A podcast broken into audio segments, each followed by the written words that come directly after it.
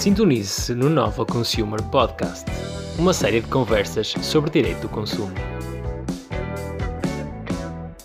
Bem-vindos ao 12 episódio da segunda temporada do Nova Consumer Podcast, totalmente dedicado ao segmento temático da sustentabilidade. Hoje temos connosco Salomé Pimentel Areias, fundadora da Fashion Revolution em Portugal. Doutoranda em Ambiente e Sustentabilidade pela Faculdade de Ciências e Tecnologia da Universidade Nova de Lisboa, tem vasta experiência académica e profissional na indústria da moda, sendo uma voz muito ativa na denúncia dos problemas sociais e ambientais que ali se apresentam. O meu nome é Lua Mota Santos, investigadora do Nova Consumer Lab, e farei esta entrevista com Maria Miguel Oliveira da Silva, assessora jurídica do Nova Consumer Lab. Bem-vinda, Salomé. Olá, obrigada pelo vosso convite. Obrigada a nós por teres aceitado. Então, a nossa primeira pergunta é: Costumas apresentar-te ao mundo como ativista apaixonada pelo comportamento dos consumidores. O que é fascinante para ti nesta área? O que é que me fascina? Eu acho que, hum, de certa forma, eu acho que é um, o, o, sentido de, de união e de unicidade entre as pessoas e de perceber que a mudança é coletiva. E isso de facto apaixona-me porque, porque faz-me perceber que há toda uma máquina marginal ao sistema económico que funciona sozinha, a combustível, com combustível de, de, de criatividade, de voluntariado, da paixão que não é só minha, é de todas as pessoas que, a quem eu me junto e que se juntam a mim. Eu acho isso absolutamente fascinante. Eu não, eu não pertenço só à Associação Fashion Revolution Portugal que, que, que fundei, que cofundei, Uh, mas também pertence a outras organizações e outros coletivos que também fazem pela justiça climática e pela justiça social, e, e, no fundo eu vejo isto em comum, eu vejo esta máquina em comum, que não é entendida pelo, pelo sistema económico capitalista, que o, que o capitalismo não consegue custear, não consegue capitalizar. O voluntariado, a criatividade, a liberdade, a militância um, e esta preocupação com, com o futuro de uma geração que a gente não conhece ainda isso sim tudo me apaixona perceber que é um que é um que a solução tanto o problema como a solução é, é, são coletivos e que é algo que nos move que não é só um, o propósito individual e, e o sistema económico então, e passando agora para a segunda pergunta, e no, muito no seguimento da resposta que deste a esta primeira, o que é que está a acontecer no mundo da moda que os consumidores não sabem e deviam saber? Tanta coisa, não é? Tanta coisa. Olha, hum, eu acho que posso dizer seguramente que a indústria da moda deve ser das indústrias que tem um leque mais vasto de coisas para saber ou de problemas. Todos nós temos esta ideia de que a indústria têxtil é, é altamente poluente, e, uh, mas este, esta ideia do poluente, esta ideia do, do ser tóxico ou nefasto para o ambiente ou a nível social também é muito não é propriamente mensurável, não é? Porque há uma série de há uma série de problemas diferentes com variáveis diferentes. Tens o um, tens a pegada carbónica, portanto tens as emissões de gases de efeito de estufa, tens o desperdício de água, uh, tens a escravatura moderna, a exploração laboral, a agricultura intensiva, tens os suicídios que existem à conta das dívidas que vêm desta escravatura moderna, Uh, tens químicos no mar, tens microplásticos, tens o grande problema do plástico, de 60% da produção têxtil ser plástico, não é? Que é poliéster. Há tantas coisas para saber, mas eu acho que acima de tudo, acho que uma das coisas mais importantes para saber uh, sobre esta, esta indústria é que há uma urgência, maior do que todas as outras, há uma urgência em reduzir a produção, reduzir o consumo. E eu só estou, só estou um, a sublinhar um bocado mais esta, este, este fator, porque hum, nós estamos, a, estamos muito focados hoje em dia na questão da reciclagem e de achar que a partir da revenda e da reciclagem e da circularidade, sem reduzir, sem decrescer a economia, vamos chegar à justiça climática e isso não é uma verdade. Mas há inúmeras coisas para falar, sim. Espero ter a oportunidade de falar disso hoje, em 40 minutos. Acho que sim. Olá, Salomé. Olá, Maria. Queria-te fazer aqui também uma questão. Nós temos abordado aqui no podcast a questão de saber se o consumidor médio é realmente indiferente ao que acontece na, na cadeia de abastecimento e de produção do, dos bens que, que adquirem. E se por um lado eh, tem sido dito que o consumidor não tem como saber o que se passa para lá do vendedor, não é? da loja onde se dirigem. Por outro lado, muitos exigem um escrutínio prévio da marca uh, por parte do próprio consumidor antes da compra. A minha pergunta seria: será que existe um direito do consumidor a não saber? um direito do consumidor a não saber, ou seja, ele não ser obrigado, não estar do lado dele essa obrigatoriedade de, ou seja, de ser responsabilizado pela sua compra e, e pela. É uma pergunta provocatória, seja, ao é, contrário. E é uma pergunta espetacular. Estou a tentar perceber se aí quer chegar. Não, acho muito interessante, porque isto tem sido uma luta uh, muito recente, nossa, talvez dos últimos um, dois anos isso é uma pergunta, é uma maneira muito interessante de pôr o problema, porque nós todos temos esta ideia de que há uma. Ora bem, a, a, a, a responsabilidade de agir, uh, nós tendemos a vê-la como tem que ser distribuída equitativamente, não é? Pelos consumidores, pelas, pelas marcas, pelos grandes players da indústria e etc. Mas essa distribuição equitativa é um bocado. tem que estar dependente do. Não só do poder da ação, como do impacto que cada ação de cada um desses players tem, não é? Um, e isto naturalmente leva-nos a entender que as marcas, a grande indústria, uh, são os grandes responsáveis por agir, ou pelo menos têm maior, um maior campo de ação. Porquê? Porque o consumidor, de facto, ele é responsável e tem um impacto, naturalmente tem, um, e tem um grande impacto, até tem uma grande pegada carbónica no consumo da sua roupa, nas suas casas, etc. Mas o consumidor, o poder de escolha, e é aqui que eu quero chegar, é a questão do poder. O poder de escolha limita-se à escolha daquilo que lhe é apresentado, não é? Nós não podemos, de um ponto de vista, pegar naquela ideia do, da pegada ecológica e passar-lhe uma responsabilidade, ou seja, dizer que ele, ao consumir uma t-shirt, está a desperdiçar 2.700 litros de água, que é aquela, aquele chavão que a gente que costumamos ver por aí, pelas redes sociais e etc., porque não foi ele que determinou as políticas de uso de água de produção daquela t-shirt. Portanto, eu acho um grande, há um grande perigo uh, e um, um, grande, uma subversão moral na, na forma como nós comunicamos uh, ou como nós passamos a responsabilidade ao consumidor, ao consumidor. Eu acho que há uma pegada ecológica, sim, quando nós andamos no nosso carro, quando, não é? quando nós diretamente emitimos carbono, tudo o resto, se nós repartirmos toda a responsabilidade da grande indústria em bocadinhos pequenos, em peças de roupa que entram dentro das nossas casas e dizer este consumidor está a consumir uh, X água, está a emitir X uh, quilos de carbono, etc. Aí eu acho que subverte de forma muito torcida uh, a mensagem. E, portanto, eu acho muito interessante a tua pergunta, porque, e e lá está, e, uma, e, e, é provocatória até de uma forma muito positiva, no sentido em que o próprio Fashion Revolution, o papel dele é esse, ou seja, é fazer com que, é empoderar o consumidor e fazer com que ele questione as marcas sobre, não interessa quem é que fez a sua roupa, o que é que está na sua roupa, em que condições é que foram, é que foi produzida, a fibra, o fio, por aí fora. Isto, sem dúvida, tem algo por trás, que já estamos a dar-lhe uma responsabilidade, em que, ao mesmo tempo que estamos a dar um poder, um reconhecimento do seu poder em questionar, estamos a dar implicitamente uma espécie de uma responsabilidade em agir. Mas o consumidor não se devia preocupar com isto. Portanto, no mundo ideal, nós devíamos ter um sistema económico que, para já que nos protege, não é? Nós temos de ter uma lei que protege o consumidor não ter que se preocupar com estas coisas, porque, uhum. o que, ou seja, à partida, o que o que vem ter às nossas mãos tem que ser eh, impoluto. Sim, tem que vir de uma, uma, base tipo sustentável, seja a nível ambiental, seja a nível uh, social. Uh, e eu também, enquanto consumidor, também tenho direito a ter uma escolha, que também é algo que não acontece hoje em dia. Não há uma, uma vasta escolha para além do fast fashion.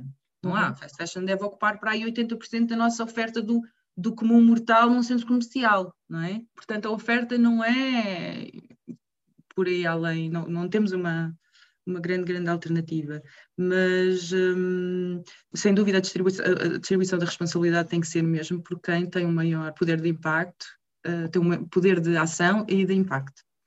Portanto, o, o, que me dizes uh, é que a tónica deveria ser muito mais colocada no poder da oferta do que propriamente no poder da escolha do consumidor. No fundo, é isso.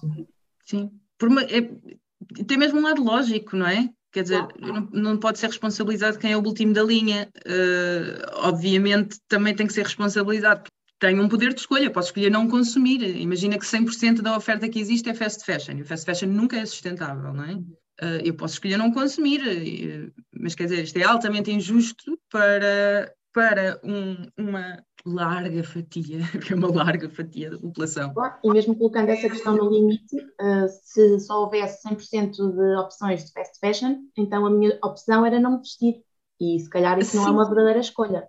Era vestir o que temos no armário, também é uma. Pois. Pronto, é questionável, é, temos essa opção, mas não é. Ou seja, isto vai, é mais complexo do que isso. A injustiça, é a injustiça que está por trás disso é mais complexo do que isso, porque isso implicava, tu metes uma pressão na população em si. Né? Tu, uh, nós temos uma cultura de consumo que já vem de, há mais de 50 anos, uh, em que os teus momentos de, de, indulgência são ir ao centro comercial, são consumindo, são indo online e gastando não sei quanto em, em roupa, e não só, mas tudo o que é fashionables, não é? Uhum. Uh, tens, vives a pressão de pares de forma muito intensa, vives a obsolescência percebida e as tendências quer dizer, tu bebeste disto tudo enquanto cultura e depois isso é retirado, ou seja, não dá, tu não consegues, naturalmente o consumidor vai consumir aquilo que lhe foi, aquilo que é a sua cultura, não é? E principalmente agora que lhe foi retirada a cultura no último ano, naturalmente as vendas dispararam neste sentido. Sem dúvida. E agora para, para os consumidores que, que agora despertam para o problema, uh, nunca é tarde, Quais é que são os primeiros passos a adotar uh, na luta pela sustentabilidade na indústria da moda? Primeira coisa de todas, reconexão com antes da roupa, reconexão com o que se precisa. Mas isto é muito mais, é muito, lá está, é cultural, é muito mais uh, filosófico, cultural, social uh, do que do que ser uma, uma, uma, uma ação específica. Eu acho que em grande parte, o primeiro passo é reconectarmos com nós mesmos, com uh, a nossa necessidade de adquirir coisas novas, e especialmente em moda. E porque é que nós insistimos bastante com isso e temos este lado muito, uh, como é que eu ia dizer? Psicanalítico, tipo, tentar perceber as nossas necessidades, porque, porque a moda tem esta diferença em relação aos outros setores, não é? A moda toca em, é como a indústria alimentar, a indústria alimentar toca em necessidades básicas humanas, portanto não há maneira de tu quando vais a um centro comercial, um centro comercial, desculpa, quando vais a um supermercado com fome, não consegues ter esse discernimento, não consegues ser racional em dizer que não queres comprar a coisa mais calórica, porque é, é, é, animal, não é? Portanto, a moda também tem esse lado, embora não são as mesmas necessidades básicas que a alimentação, mas a moda está intimamente ligada à autoestima e, e, e, e ao sentido de pertença ao grupo mas também de destaque, ou seja, de, de, identidade. O ser humano não vive sem identidade, sem se identificar, sem se destacar num grupo. Uh, o ser humano não vive sem a criatividade, sem, sem trabalhar a sua imagem de forma criativa. E todas estas coisas não só uh, estão intimamente ligadas à moda, como qualquer área da moda, tipo vestuário, calçado, maquiagem, cabelo, tudo, a joalharia, são, toca em vários setores. Tem esta, tem esta questão cultural, portanto, também exige, se isto não é trabalhado a nível de educação e a nível de cultura na nossa sociedade, das primeiras coisas que eu consigo aconselhar é essa reconexão com nós, com, nós mesmos, que, tem, que, pode vir de várias práticas e que já tenho vindo a, a perceber que práticas ligadas ao mindfulness, ao yoga e a e outras terapias e mesmo a psicanálise permite-nos ter essa reconexão para termos algum uma consciência sobre o que é que realmente precisamos e uh, os nossos desejos de compra e etc. Uh, porque isso também faz-nos criar alguma perspectiva e algum um, controlo sobre porque é que estamos a ter determinado comportamento. E depois disso, uh, eu acho que vem todos os outros erros. Uh, e, e, tem que vir de forma prioritária. E também vou insistir nisto, porque da mesma maneira como começámos este podcast, em que eu estava a insistir na questão da redução da produção, porque nós estamos demasiado focados na questão da reciclagem de, e da reutilização, que é supostamente o fim da fila, é? De, a nível de prioridades dos erros, nós temos que começar a pensar na redução, não é? E é isso, é tipo, pensarmos no que já temos se nós pensarmos exatamente o que é que nós precisamos, se nós tivermos este momento de reconexão com aquilo que temos e, e percebemos o que é que nós precisamos, precisamos de, ou porque, ou porque, tem a ver com autoestima, ou porque tem a ver com sentido de pertença, ou porque tem depois as opções, quando nós queremos solucionar esse problema, as opções podem ser coisas completamente diferentes, não têm nada a ver com moda, entendes? E aí eu já consigo perceber se, se preciso mesmo comprar roupa nova, se eu posso pedir emprestado, sei lá, se eu posso uh, ir roubar roupa ao armário de, dos meus pais, dos meus irmãos, que é algo que também já fazíamos há algum tempo atrás. Uh, se eu posso trocar, se posso fazer eu, e tudo isto tem, tem uma ordem, não é? Depois acaba por haver as opções também da compra em segunda mão e, e, e sim, por fim, a compra consciente de produtos novos, mas sempre com esta narrativa, de, sempre com este racional de, de consciência, de tentar perceber de onde é que eles vieram e por quem é que foram feitos e etc. Portanto, sim, por ordem, assim, por ordem de prioridade dos R's, é mais ou menos esta. Obrigada pela tua resposta, Salomé. E consideras que o sistema de rotulagem e certificações atualmente existente contribui para uma contratação mais sustentável por parte do consumidor ou alguma melhoria que ainda pode ser feita nesse sentido? Pensar, por exemplo, naquela rotulagem do Fair Trade. Sim, sim, há várias, há várias certificações. Um, então, isso é um outro tema que também assim, tem muitas coisas para falar. Há pouco, Maria, estavas a falar de, do facto de haver do consumidor médio não estar propriamente sensibilizado, não é? Depois acabei por não, não tocar nesse ponto. É uma verdade, o consumidor, eh, como é que é dizer, ele sabe que um, ele sabe que há esta tendência, não é? Sabe que há muitos que veem isto como uma tendência, há muitos que veem uma tendência que vai desaparecer ou que é algo que eles devem seguir como pressão de pares, um, e há outros que veem como um problema, pronto, como uma inevitabilidade a nível social que vai ter que acontecer e é por isso que está a emergir. Uh, mas o consumidor médio não, não, não tem essa percepção e, e não só não tem essa percepção, como uh, as vendas têm estado a subir, as vendas de roupa e o consumo duplicaram nos últimos 15 anos apesar de ter, ter havido um esforço a nível de transparência, a nível de, de, regulamentação das certificações e não houve muito, não houve muita em comparação com o aumento das vendas, mas, mas já houve algum esforço. O facto de existir o Fashion Revolution e de haver espaço para ele mostra muito da franja da sociedade que tem que criou este movimento pela transparência e não só pela sustentabilidade, não é? E é, isso, é aqui que vai tocar a questão da, das certificações ou das labels Agora, o que é que eu acho que as, labels trazem e porque é que elas são tão interessantes para o consumidor? Justamente pela razão que falávamos há pouco, o consumidor não tem tempo para se preocupar com isso, nem deve.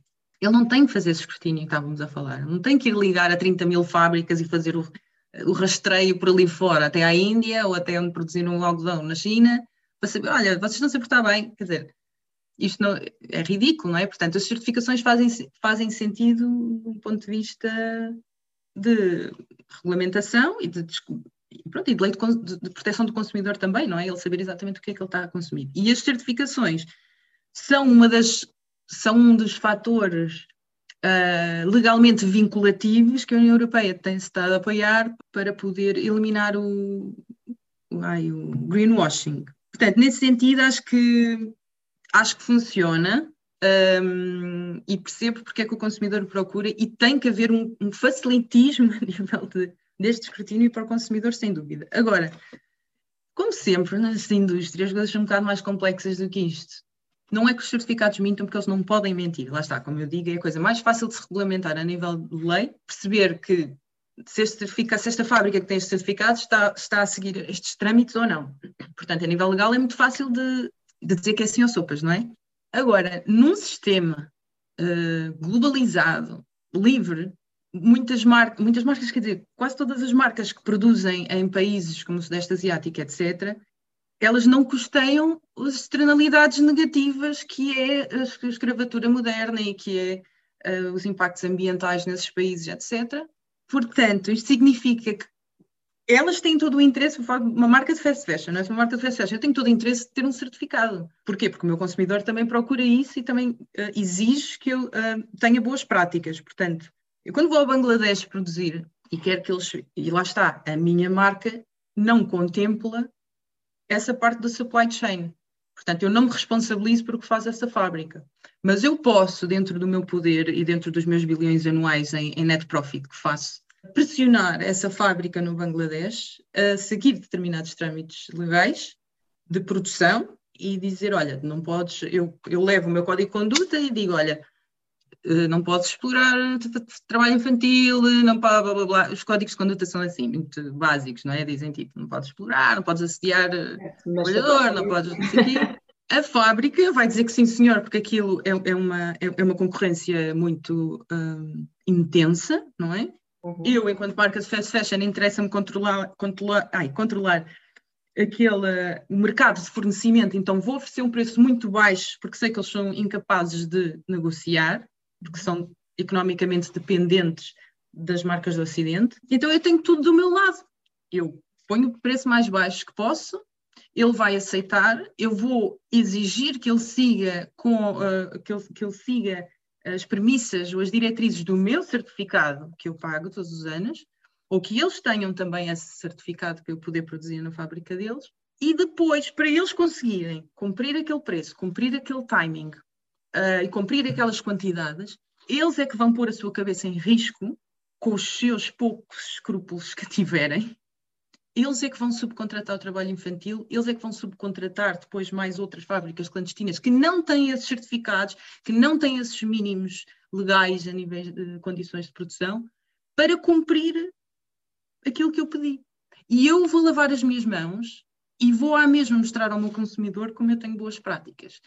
E tenho um selo. E esse, isto é voltando à vossa pergunta. E eu tenho esse certificado. Portanto, apesar de não ser Uh, eu não estou a mentir, eu estou a uhum. fazer tudo bem dentro da minha. Muitas vezes a lei não é suficiente quando o próprio sistema económico tem essas uh, brechas. O próprio sistema uh, económico fomenta a, a, existência dessas brechas na lei. Portanto, muitas vezes não me serve de nada enquanto eu não resolver um problema social, social e ambiental de justiça e, integral nesse sistema económico, a lei não me vai valer de muito. Vai-me valer, obviamente, mas não me vai valer totalmente. A lei, pelo menos, como está feita, não é? Eh, porque sim. isso é claramente uma, uma situação de greenwashing, como estava a dizer sim, sim. há pouco. Um, e se calhar é preciso começar a pensar na cadeia de abastecimento de uma forma mais abrangente, como forma de responsabilização do próprio profissional.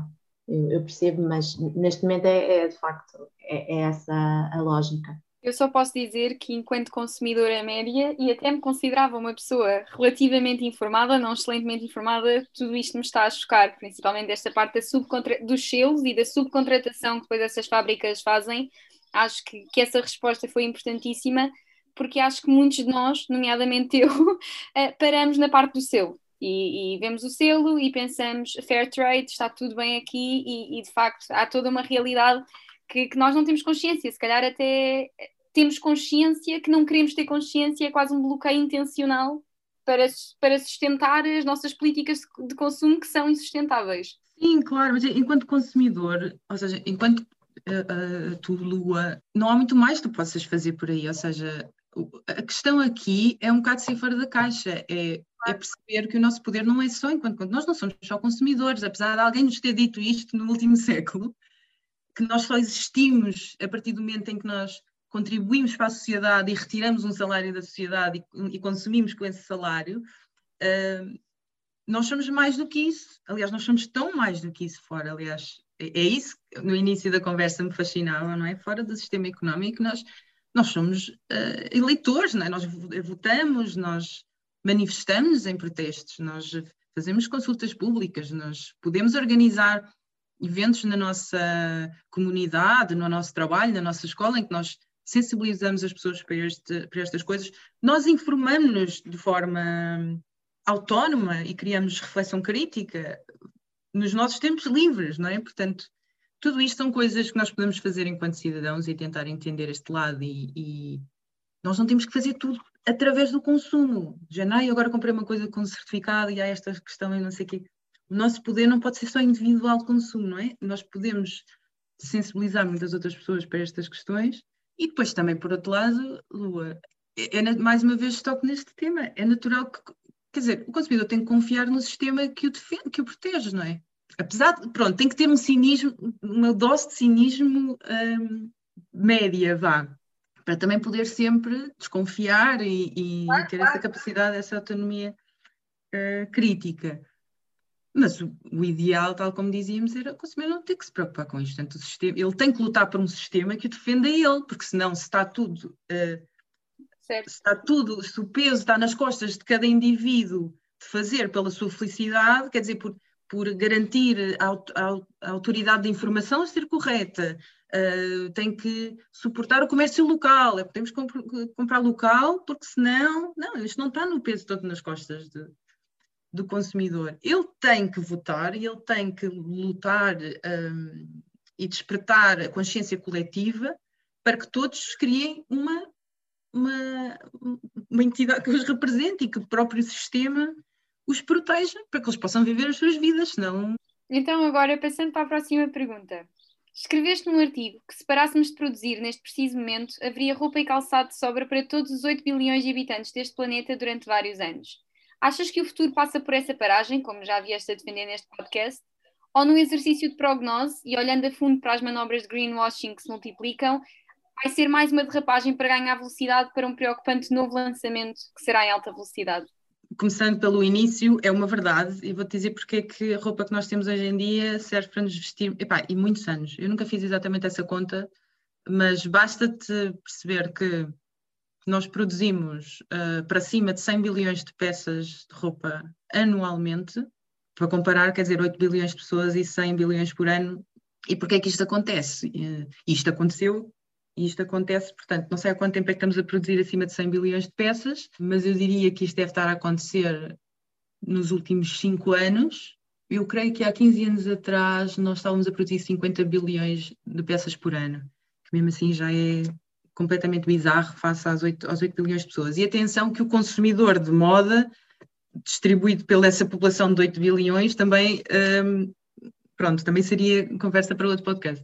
Portanto, isto só para confirmar que de facto há uma quantidade tão, tão, tão grande de roupa já no mundo. Nós só não, não, não a vemos porque ela está toda nos aterros da África subsaariana e também no Sudeste Asiático. E só para vos contar assim muito rápido antes de responder uh, à primeira parte da pergunta, onde é que anda essa roupa toda? Será que nós produzimos essas acima de 100, já houve um ano que foi, eu creio que foi 2015, produzimos 150 bilhões de peças num ano. O que acontece é que essa roupa toda não é toda vendida, de longe, só cerca de 80% é que é vendida. E as marcas sabem disto, não é tipo, ah, produzimos mais, não vende, só vendemos 80%. Não, elas sabem que só vão vender 80% porque este sistema depende, depende, de um, depende da obsolescência percebida, não é? Depende do, do que é que está indo, do que é que está out. Ele precisa de haver uma grande quantidade de roupa a rodar para se fomentar esta necessidade de compra. Portanto, o que é que são esses 20%? São uma perda de, de, de estoque que as marcas já sabem que vão ter. Das duas, uma, ou, ou queimam, ou, ou, reintroduzem no mercado de, de venda, um, ou destroem, ou deitam fora, vai para aterro, etc. Portanto, 80% vendeste, continua a circular, mas no ano seguinte já não sabes onde é que vai parar, né? no ano seguinte com certeza vai fora, etc. Esses 20% desses, desses 100 bilhões, desse, desse bolo, à parte que vai para resale dentro da, Europa, mas tiram a nata, não é? A melhor parte, mentira, desculpa, desse, esses 20% ainda se juntam às toneladas de um, as centenas de toneladas na realidade de roupa que é uh, deitada fora pelo consumidor, que também é outra é outro problema hipertóxico, porque uh, lá está, porque depois para mexer esta máquina, nós para comprarmos mais tem que nos vender esta ideia que temos que doar e pôr naqueles contentores têxteis, não é? Que na realidade não são bem para doar, são para revenda e depois, enfim um, são metidos em navios que vão parar do, do outro lado do mundo. Essa quantidade toda, não é? Parte fica na Europa, mas tipo, cerca de 80% vai para a África, a África subsaariana, e temos mercados muito conhecidos, como é o caso de Cantamante no Ghana, mas há muitos outros uh, em, em, em, vários outros países africanos, se bem que alguns já baniram esta importação, como é o caso do Uganda, se não me engano, Ruanda, Tanzânia ou Quênia, já não sei segundo países que estão ali muito juntos. E ela vai lá para morrer. Ou seja, estes mercados são altamente saturados. O que acontece é que eles são meio de sobrevivência destas populações que aqui vivem e que já destruíram a sua produção local têxtil, não é? Porque vivem dependentes deste, desta mercadoria que vem todas as semanas. Só no Ghana Uh, só no, uh, em Acre, no Ghana, che chegam 15 milhões de peças de roupa por semana. E o Ghana é uma, tem uma população de 30 milhões de pessoas. E, e as coisas morrem ali. Portanto, desculpem, estou-me a alongar imenso, mas é só para termos ideia que assim, é longe da vista, longe do coração. Nós falamos em 100 bilhões, nós nunca sabemos bem o que é, que é um bilhão, não é? Mas é uma quantidade astronómica que, que cria montanhas e, e, tipo quilómetros e quilómetros e quilómetros de, de, de aterros nestes países. Pronto, introdução. E agora vou responder à pergunta. Parar de produzir. Ok, isso é uma questão super controversa. Eu não sou a pessoa, não sou a melhor pessoa para falar sobre a economia de, de crescimento, mas sou uma grande, grande curiosa uh, e hei de estar mais apta a perceber o que está, o que é que é preciso para isto acontecer. Porque uma coisa eu sei que é verdade, tem que haver de crescimento. Eu sei que é verdade porque a ciência diz isso, tem que haver de crescimento, tem que se parar de produzir. Se parar de produzir é parar em absoluto ou reduzir ou não sei, é algo que estou disposta a vir a saber em breve e especificamente para a indústria da moda, que é especialmente preocupante a nível de quantidade produzida. Agora, eu sei que é algo que não está, não está a ser contemplado nas políticas da União Europeia e muito menos no resto do mundo. Na Europa até temos, de, a nível de justiça climática até bastante uh, elevados e somos exemplo para, para, o resto do mundo, infelizmente não seguindo todo aquilo que é necessário, aquilo que a ciência diz. Mas eu sei, pronto, eu sei que as políticas da União Europeia, o que está a ser proposto não é o de crescimento, o que está a ser proposto é não se reduzir a produção, não, não desacelerar a produção, mas chegar à eficiência pela, pelo resale e pela reciclagem que ainda não são processos eficientes, ainda estamos muito longe de ser processos eficientes, a reciclagem ainda só, a reciclagem dentro da própria indústria têxtil ainda corresponde a menos de 1%, ou seja, de 100 bilhões, menos de 1% é reciclado em, em novo têxtil, ok? E não é uma t-shirt que é reciclagem de uma nova t-shirt, é uma t-shirt que se transforma num fio de algodão mais fraco e que tem que, ter, e que, tem que incluir outra fibra nova para ter estándares de qualidade que são exigidos pela União Europeia. Portanto, o que é que isto me traz? E respondendo à segunda parte da pergunta, o que é que isto me preocupa? É quando tu, quando tu tens uma União Europeia a dizer-te, ok, nós vamos conseguir, a partir da eficiência, vamos conseguir uh, o crescimento económico, porque eles focam-se no crescimento económico, não é? O crescimento económico, mas, mas, mas sob uma narrativa verde, o greenwashing, isto é, tipo, isto é um campo hiper fértil para o greenwashing. Precisamos à mesma de crescimento e se temos que ter uma narrativa verde, qualquer marca neste momento, mesmo uma gasolineira, mesmo uma, uma marca de garrafas de plástico, como a Nestlé, ou, pode dizer que tem, mesmo que seja intimamente não sustentável no seu modelo de negócio, pode dizer que é sustentável ou que tem boas práticas a nível, ou que é pró-ambiental. Portanto, isto dificulta imenso, imenso o processo de esse processo de escrutínio e tentar perceber o que é que é greenwashing e o que é que não é.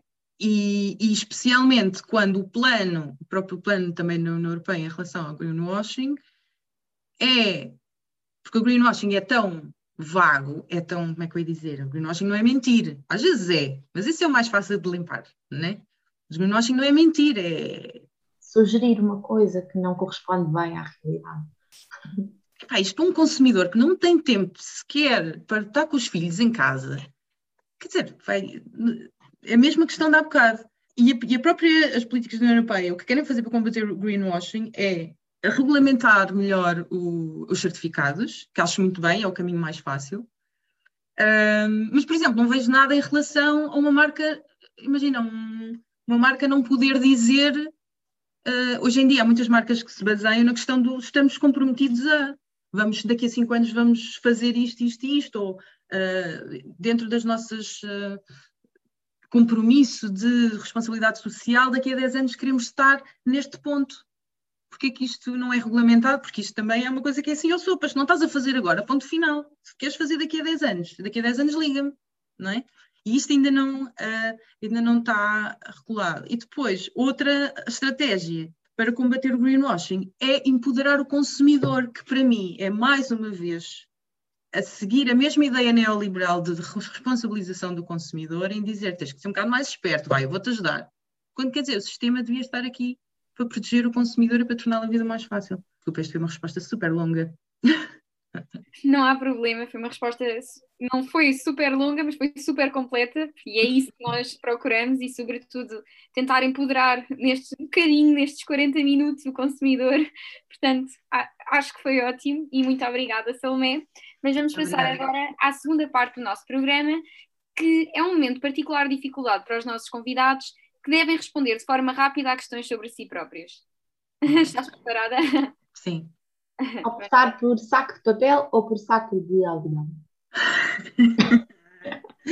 eu não acredito que vou fazer isto. Depende se for meu, mas uh, se for, será saco de algodão meu? Estou um bocado a olhar para o meu comportamento de consumo. Uh, sabemos que não tens nenhuma relação com o direito, mas se fosses legisladora e tivesses a certeza da aprovação da tua proposta, que lei criarias? Hum, tabulava preços mínimos uh, de produção uh, recusar, reduzir, reciclar ou reutilizar? Recusar. E podes dar-nos exemplos de práticas de consumo sustentável que adotas no teu dia a dia? Olha, a melhor resposta para isto é tudo o que posso fazer com as mãos faço. Tudo o que posso fazer eu faço. Portanto, tudo o que é remendar, eh, tudo o que é produtos processados foi substituí-los por fazer em casa, uhum. isto a todos os níveis. Excelente conselho pudesses resolver um só problema da indústria de fast fashion, qual é que seria? Redução da produção. E consumir um abacate de produção nacional ou uma pitaia da Indonésia? abacate de produção nacional. É, é, uma resposta em que eu uh, que ignora os problemas da produção da pitaia e, e não conheço muito o abacate. Mas, assim, optei pela produção local. Se quiseres ficar com uma ideia, podes ir assistir ao episódio da Catarina Barreiros sobre este problema. Ah, boa, boa, vou lá espreitar. E já alguma vez escreveste no livro de reclamações? Hum, não escrevi num livro de reclamações, mas eu já fiz várias reclamações escritas. Engraçado, eu nunca escrevi num livro de reclamações mesmo, tipo pedir ao balcão, quero o seu livro de reclamações, isso nunca fiz. Uh, mas já escrevi N reclamações. Uh, eu sou super chata, sou aquela cliente chata. O tipo, episódio tipo, sempre, mais importante. Sim, imagina, eu compro uma coisa e dentro de 15 dias ela estraga-se. E já foi pior, agora já não sou tanto, mas sim, sempre enviei muitos mails já, já fiz muitas vezes. Por fim, qual é que é o mito em matéria de sustentabilidade que mais tens de esclarecer em jantares de família? Para ser honesta? Claro. O maior mito é eu não julgo ninguém.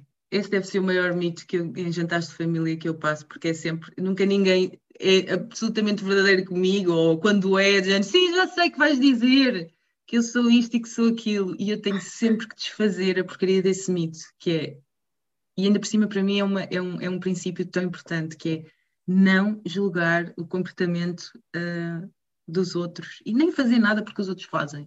É um bocado termos a, no, termos a nós, ao nosso, ao nosso próprio comportamento como bitola. Nosso, a Salomé de ontem a Salomé de hoje há de sempre ser um bocado melhor do que a Salomé de ontem. Uma resposta inédita neste podcast. Muito obrigada, Salomé. E em jeito Obrigada, de conclusão, quem é, que, quem é que recomendarias que entrevistássemos num futuro episódio do nosso podcast? Pois, eu só vi isto, exato, e eu pensei logo na pessoa, vou-te dizer, a primeira pessoa que me veio logo à cabeça, e é exatamente essa pessoa que eu vou recomendar, é a Joana Guerra Tadeu.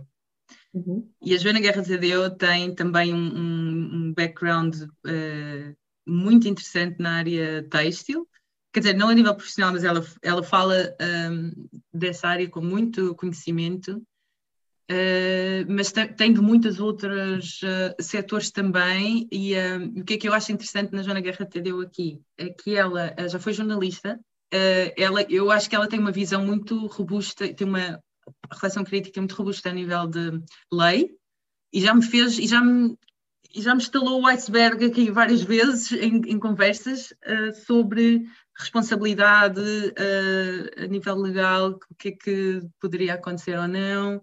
Um, e ela toca e ela tem uma ideia muito, como é que é dizer? Uh, as ideias delas interligam muitas coisas com colonialismo, com feminismo, capitalismo, ismos e tudo por aí fora. Uh, acho que sem dúvida é, foi a primeira pessoa que me veio à cabeça e, e ainda agora uh, repito, para mim a Joana Guerra de é das pessoas mais interessantes que vocês entrevistarem. Excelente. Muito obrigada, Salomé. E assim obrigada. chegamos ao final de mais um episódio da segunda temporada do Nova Consumer Podcast. Muito obrigada a todos os que continuam desse lado. Já sabem, podem seguir-nos eh, nas redes sociais e enviar as vossas questões para o e-mail novaconsumerlab.novalaw.nl.pt. Até ao próximo episódio!